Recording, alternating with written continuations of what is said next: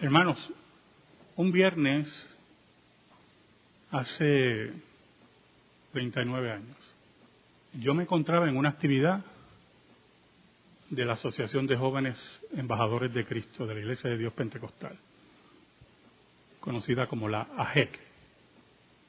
Era en el área metropolitana, yo era líder del distrito de San Juan de los jóvenes de la Iglesia de Dios Pentecostal, y ese día se invitó a un predicador, una persona mayor, pero con una fortaleza increíble,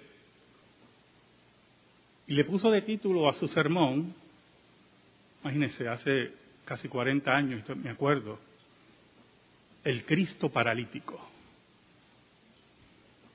Ese predicador pentecostal dio un sermón de los mejores que yo he oído en mi vida, que todavía lo tengo presente. Me acuerdo también que yo estaba lo que ellos llaman el altar, ¿verdad?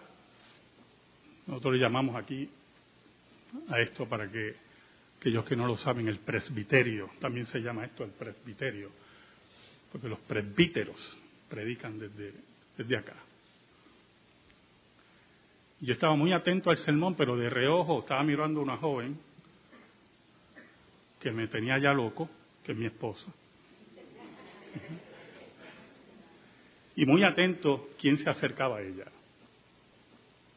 Me impresionó el sermón por su contenido, por la forma increíble que ese predicador pentecostal llevó el pasaje, que no es el que vamos a leer. Pero también el impacto del título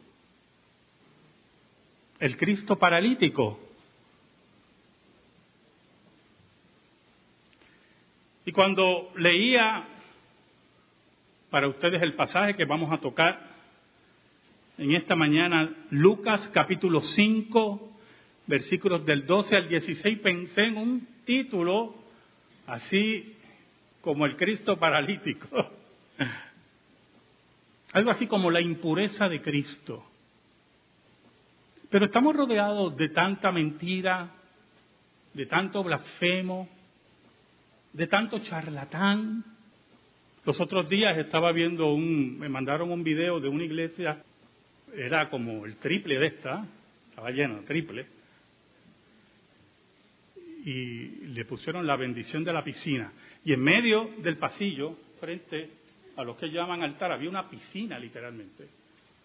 Una piscina de esas que compran así, arman, ¿verdad? Entonces, los hermanos tirándose a la piscina en medio del culto. Y, yo, y eso le llamaban la bendición de la piscina. Entonces, nosotros nos reímos, ¿verdad? Pero nos debe causar indignación, como los profetas, que el nombre de Cristo sea tomado para que un grupo de sinvergüenza mantengan su negocio. Lo más que me sorprendía eran damas, damas, mujeres que deben ser mujeres de su hogar, mujeres que deben ser mujeres de sus trabajos profesionales, que deben ser eso mismo, damas, en todo el sentido de la palabra que se ha perdido, tirándose como focas en una piscina. Y yo pensaba en las damas de esta iglesia. No, no, pero no me malinterprete. Yo, yo no me podía imaginar a damas de esta iglesia. Yo decía, pero ¿cómo es posible que se llegue a esa enajenación? ¿Cómo es posible que la mentira, el error, la charlatanería llega a estos niveles. Entonces ahí, en ese todo ese pensamiento, buscando un título para el sermón, descarté la impureza de Cristo. Decidí darle Cristo el dador de la ley, el que dicta la ley, el que pone las pautas. Dice así la palabra de Dios Lucas 5 del 12 al 16. Sucedió que estando él en una de las ciudades, se presentó un hombre lleno de lepra, el cual viendo a Jesús se postró con el rostro en tierra y le rogó diciendo, Señor, si quieres puedes limpiarme. Entonces tendiendo él la mano, le tocó, diciendo, quiero, sé limpio. Y al instante la lepra se fue de él. Y él le mandó que no lo dijese a nadie, sino le dijo, ve, muéstrate al sacerdote y ofrece por tu purificación según mandó Moisés para testimonio a ellos. Pero su fama se extendía más y más y se reunía mucha gente para oírle y para que le sanase de sus enfermedades. Mas él se apartaba a lugares desiertos y oraba. Oramos. Digno eres, Señor, de toda alabanza y de toda gloria. Te pedimos, Señor, que nos escondas bajo la sombra de la cruz y que tu nombre sea glorificado. Perdónanos porque te hemos sido infiel, pero tú permaneces fiel. Danos fuerza, Señor, y lleva tu palabra a los tuyos en esta hora. En el nombre de Jesús. Amén y amén. ¿Sabe, hermano? Los leprosos, y muchos de ustedes lo saben, no podían acercarse así a un sacerdote, ni a nadie.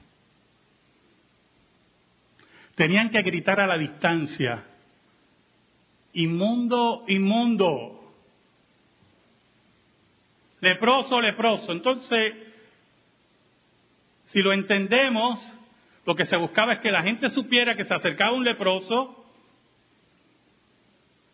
Y número dos, si usted ve, había un estigma social profundo.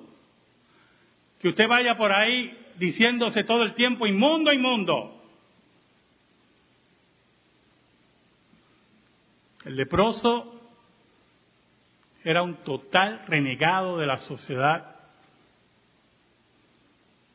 con muy poca esperanza o posiblemente ninguna. Por lo tanto, cuando este hombre se acerca a Jesús, toma una decisión valiente increíble. Se acerca al maestro, aquel que los chismes dicen que es el Mesías. Se acerca al maestro, aquel que los rumores dicen que sana a los enfermos en forma maravillosa. Allí estaba ese hombre decidido por recibir la sanidad de Jesús, por volver a la sociedad y ser un hombre productivo.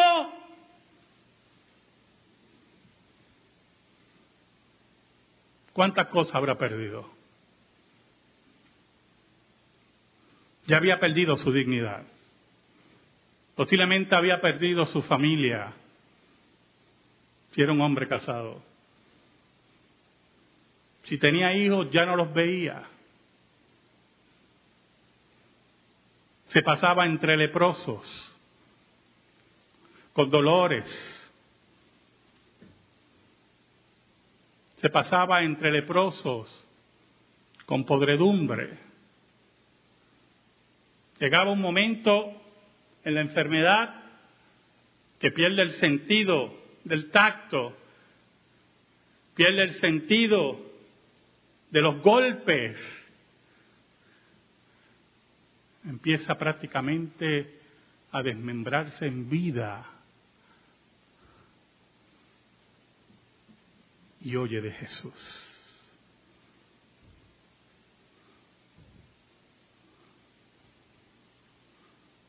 Y toma una decisión.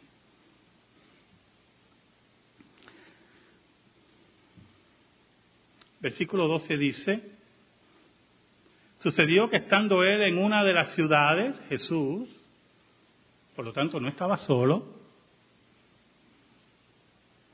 se presentó un hombre lleno de lepra, el cual viendo a Jesús se postró con el rostro en tierra y le rogó diciendo, Señor, si quieres puedes limpiarme.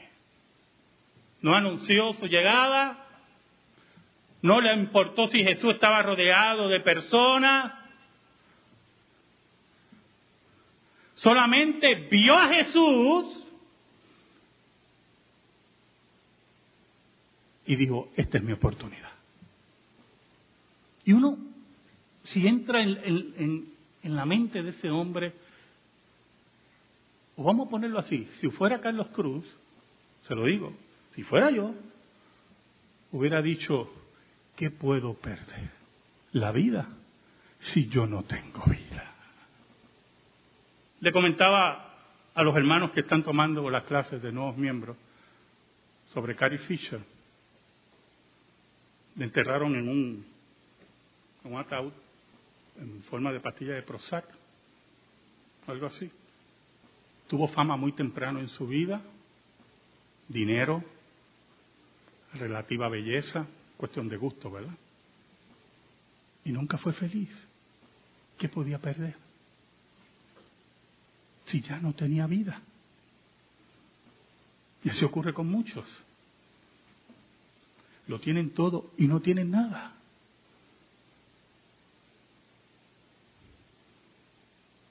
¿De qué vale el dinero? La fama si no tienes vida. ¿Y de qué vale, hermanos, tomar una decisión apresurada contra, escuche bien, los preceptos de los ancianos, si en última instancia esos ancianos no le importa mi vida? ¿Qué importa si esa ley que me hablan no le importa mi existencia? Lucas nos dice que se postró y le rogó. El acto de postrarse es un acto de adoración y de humillación. Primero, porque sabía que lo que hacía era contrario a la ley.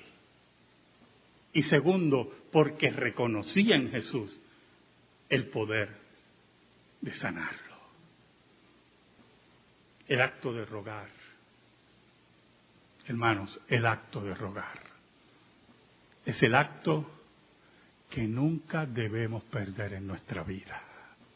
Porque si tú has perdido la capacidad de rogar, es que tu orgullo ha vencido en tu vida. Si has perdido la capacidad de doblar tus rodillas en medio de la aflicción más terrible y rogarle a Dios, es que no crees en Dios crees que te mereces las cosas. Y nosotros no debemos olvidar que lo único que nosotros merecemos todavía es el infierno. Y allí estaba ese hombre rogando, suplicando, devuélveme la vida, devuélveme la vida Jesús. Por favor, escúchame Jesús. ¿Sabe? El versículo 3 en Lucas es un poquito seco. Versículo 13 dice, entonces extendiendo él la mano le tocó diciendo, quiero ser limpio, y al instante la lepra se fue de él. Otro evangelio nos dice que tuvo misericordia de él, tuvo empatía. No es el Cristo robótico, no es del Cristo que la obediencia está divorciada de la compasión. Es el Cristo que se identifica con el dolor del leproso. Es el Cristo que se identifica con tu dolor. Es el Cristo que se identifica con tu enfermedad. Es el Cristo que se identifica con tu problema. Pero Jesús entonces hace algo que ningún sacerdote podía hacer. Bueno, ni usted y yo lo haríamos hoy. Vamos. Jesús tenía la capacidad, y esto es muy importante, yo hermano, muy importante, muy, bueno, es el central aquí, de decirle a la enfermedad que se vaya sin tocarlo. Pero Jesús lo tocó.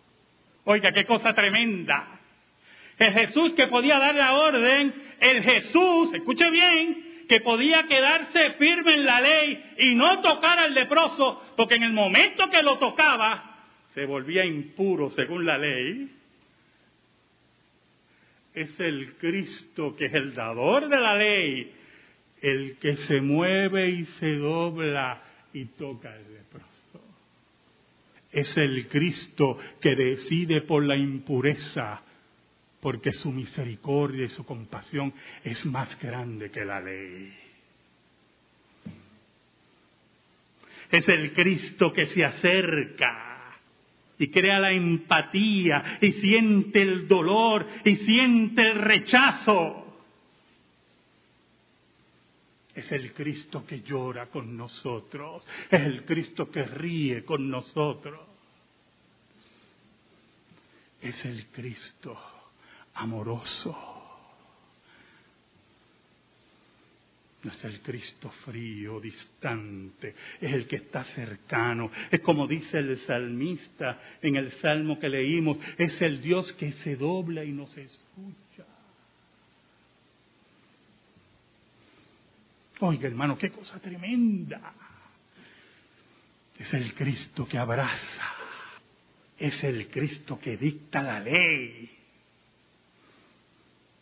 Yo me imagino que las personas que estaban alrededor de Jesús ya estaban aterradas, ya se habían haber alejado, y cuando vieron a Cristo tocarlo, haber abierto los ojos así como dos platos soperos, y deben haberse confundido. Pero había uno que su confusión, su duda, fue disipada. En ese momento,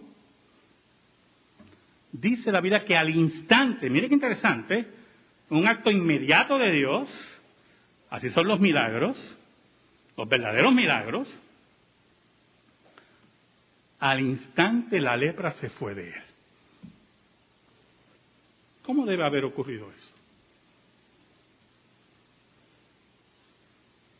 ¿Cómo sabía la gente que era lepra? ¿Cómo Lucas recibe este relato? Que es una fuente sinóptica, no lucana. Hubo un militar de los enemigos de Israel que tenía lepra. Y Namán, su sierva, le dijo, bueno, hay un profeta en Israel que te puede sanar de tu lepra. Imagínense, en una época donde la lepra era una maldición. Y Namán, que era privilegiado de su rey, yo me imagino que escondía su lepra y la combatía, por lo menos las señales evidentes, ¿verdad? Y como era un hombre que tenía que estar vestido de militar todo el tiempo, y listo obedecer, podía esconderlo, pero el chisme estaba regado, nada más ni para vete de eso. verdad que está protegido por el rey, pero... Pero eh, nosotros tenemos que entender cómo trasciende la palabra de Dios, hermano. Y allí estaba una sierva que le decía, hay un profeta esa mujer le está hablando la palabra de Dios. ¿Oye, hermano? En la época que el canon se está formando, el canon del Antiguo Testamento se está formando y la palabra de Dios tiene diferentes fuentes, ángeles, profetas, etcétera, etcétera. Una mujer le lleva la palabra de Dios. Hay un profeta en mi tierra que te sana de esa lepra.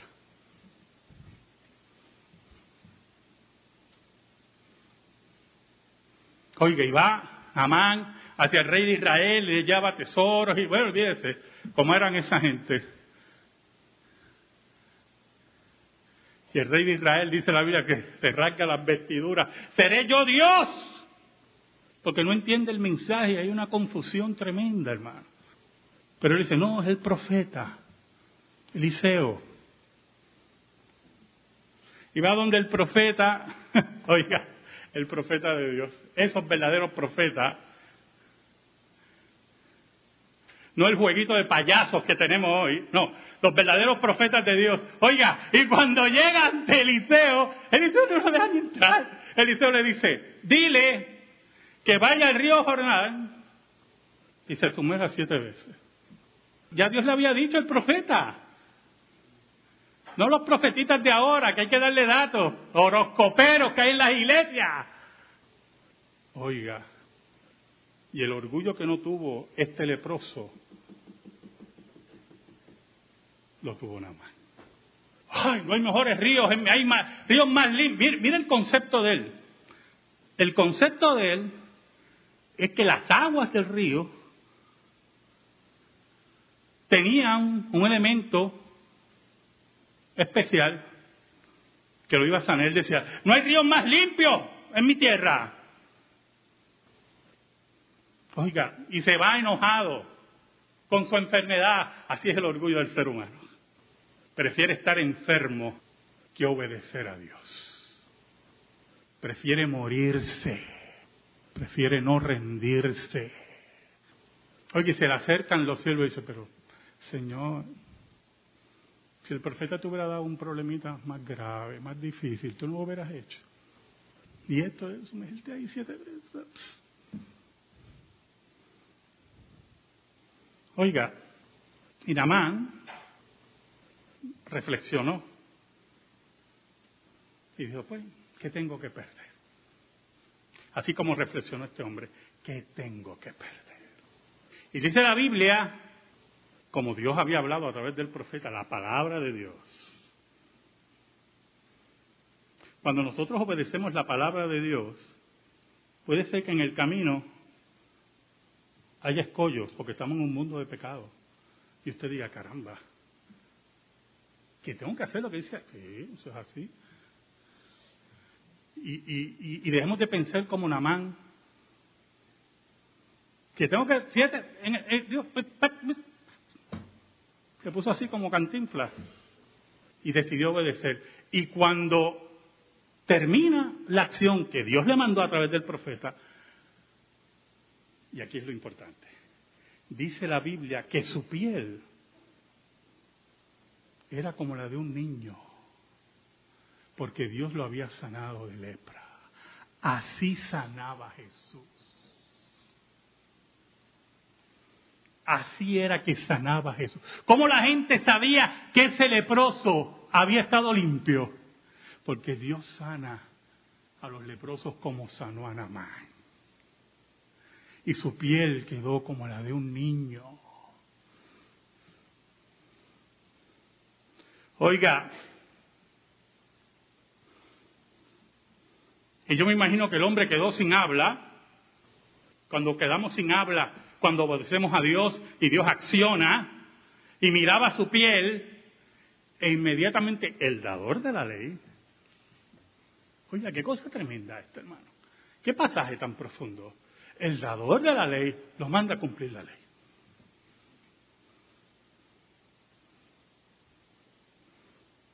Y él le mandó que no le dijese a nadie, sino ve, le dijo, muéstrate al sacerdote y ofrece por tu purificación, que había que hacer un. Dar un sacrificio, según mandó Moisés.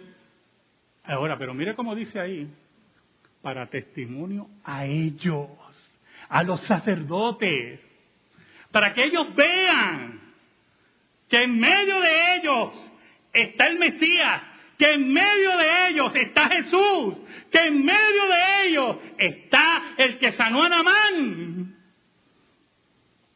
Vete, testifica a los sacerdotes que aquí está el que dictó la ley.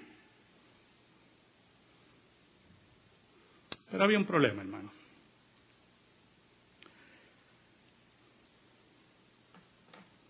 Un problema muy interesante. que esas cosas no pueden estar en oculto nunca. ¿Oyó? No pueden estar en oculto en una tierra sin esperanza. No puede estar oculto en una tierra llena de enfermedades. No puede estar oculto en una tierra donde la clase religiosa aplastaba el pueblo y lo alejaba de Dios.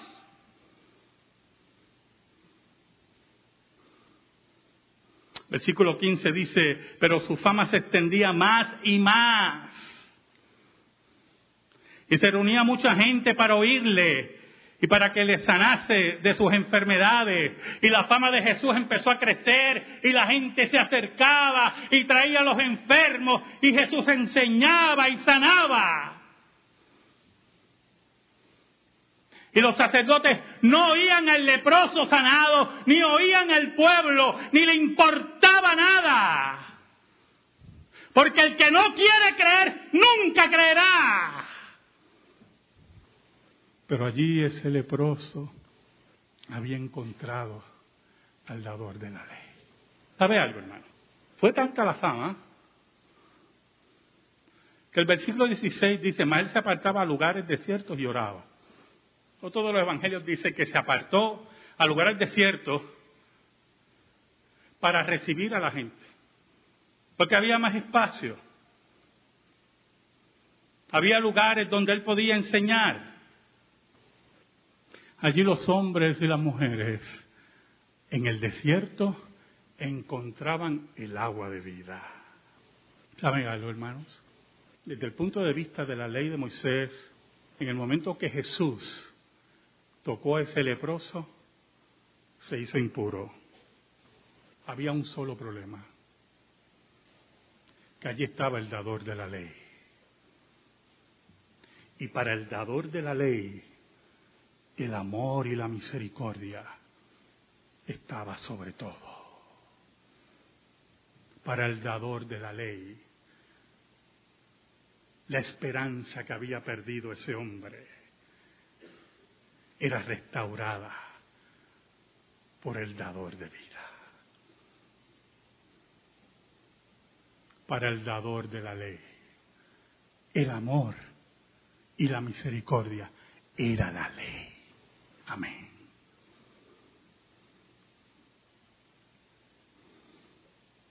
Gracias te damos, Señor. Que tu palabra, Señor, esté en nuestra vida y en nuestro corazón. En el nombre de Jesús oramos. Amén. Amén. Estamos en silencio, hermanos.